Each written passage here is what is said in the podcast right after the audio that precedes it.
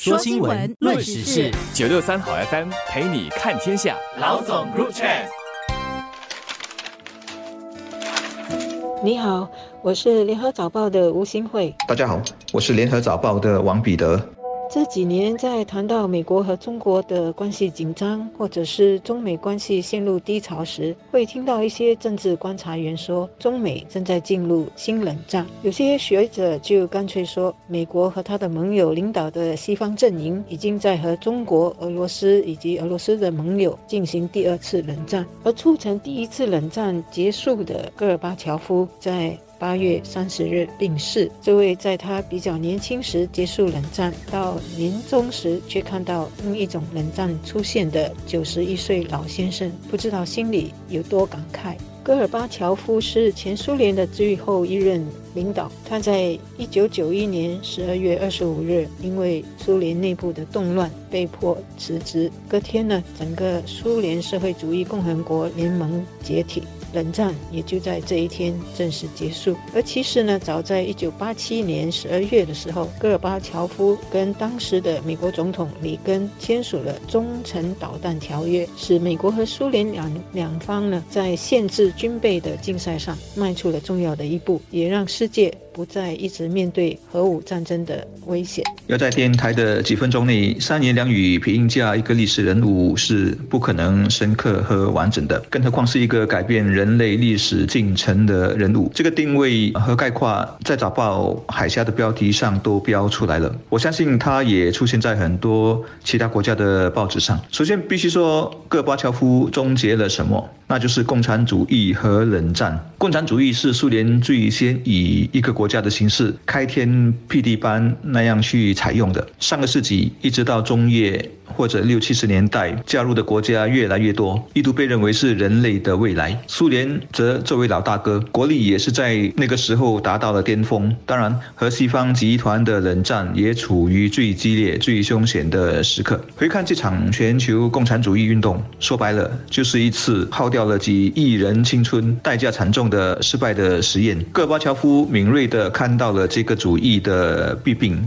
谎言和注定没有未来。当然，在体制内看到的人很多，但有勇气和气魄，不计较个人毁誉，把它终结掉，或起码启动了这个进程的戈巴乔夫算是第一人。这样说吧，很多人其实在他的位置上是有机会改变历史进程的，可惜太看重了个人的私利，没有勇气。一些有勇气的则选错了道路。真的改变了历史进程，但却把跟随者和国家都带到绝境去了。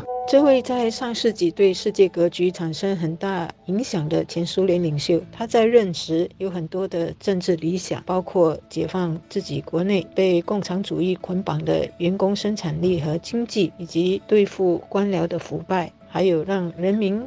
和媒体有更多的自由，所以他也是一个推行改革开放的人物。中国的改革开放在一九七八年十二月由邓小平提出。苏联的社会和经济开放呢，是戈尔巴乔夫在一九八五年提出的。不过，他提出的改革建议遭到了苏联体制内强硬保守派的阻挡。一些苏联自己的盟国也开始退出苏联大家庭。最后，戈尔巴乔夫在政治压力下下台。政治领袖，特别是重要的政治领袖去世，人们总会评他们的功过。得过诺贝尔和平奖的戈尔巴乔夫去世呢，欧美。联合国等等的领袖都有表示哀悼和赞扬他的改革开放精神。只是呢，现在的世界局势因为地缘政治激烈竞争，美国领导的西方。现在跟俄罗斯及中国的关系都不是很好，所以欧美国家领袖在哀悼和赞扬戈尔巴乔夫的时候呢，也都是话中有话，借这位已故的领袖来抨击所谓的俄罗斯及中国组成的独裁阵营。而中国的外交部只是针对中苏关系。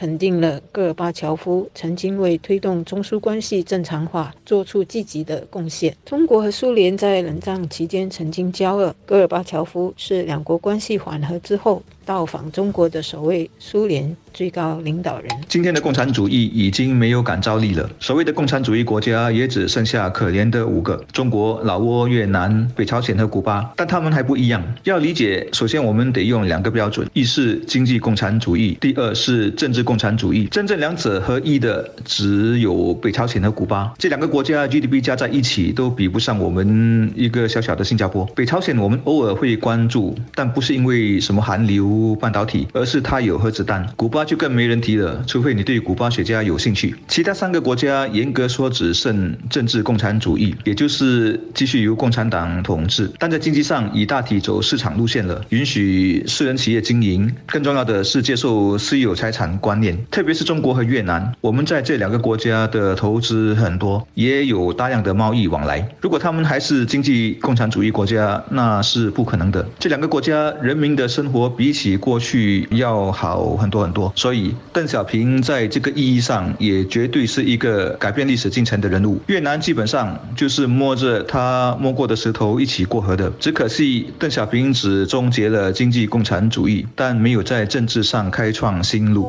其实，从这位结束冷战的政治领袖来看，戈尔巴乔夫的去世应该是让现今各个阵营和各方领袖重看冷战的历史的时候。在当前以地缘政治竞争、大国竞争挂帅的世界，一切都把事情给政治化，一切都把事情给对抗化，使我们的世界失去了合作的机会和焦点。大家都知道战争的可怕，也知道冷战把世界分割成两个敌对阵营的种种弊端。在此刻悼念戈尔巴乔夫，或者是回看那段冷战的历史时，我们是否又要回到那样的世界呢？大家战战兢兢，大家在敌对的状态里。过日子。共产主义这个理念在十九世纪提出，在二十世纪展开大实验，它的失败是注定的。问题只是什么时候、以什么方式发生。戈尔巴乔夫很可能是让这个时间点在苏联提早了二十或三十年，以及以一种相对平和、没有对人民镇压、没有内战或生灵涂炭的方式，让他退出历史舞台。当然，过程中那么大的国家，一共有十五个加盟共和国，混乱和痛苦是免。不了的历史人物的功过，有时盖棺了也未必有定论。例如，根据报道，一些俄罗斯人受访时就有不同的想法，有些还骂他是卖国贼。但从终结苏联的共产主义体制以及促成危险的冷战的结束，我们确实是应该肯定个巴乔夫，给他一个大大的赞。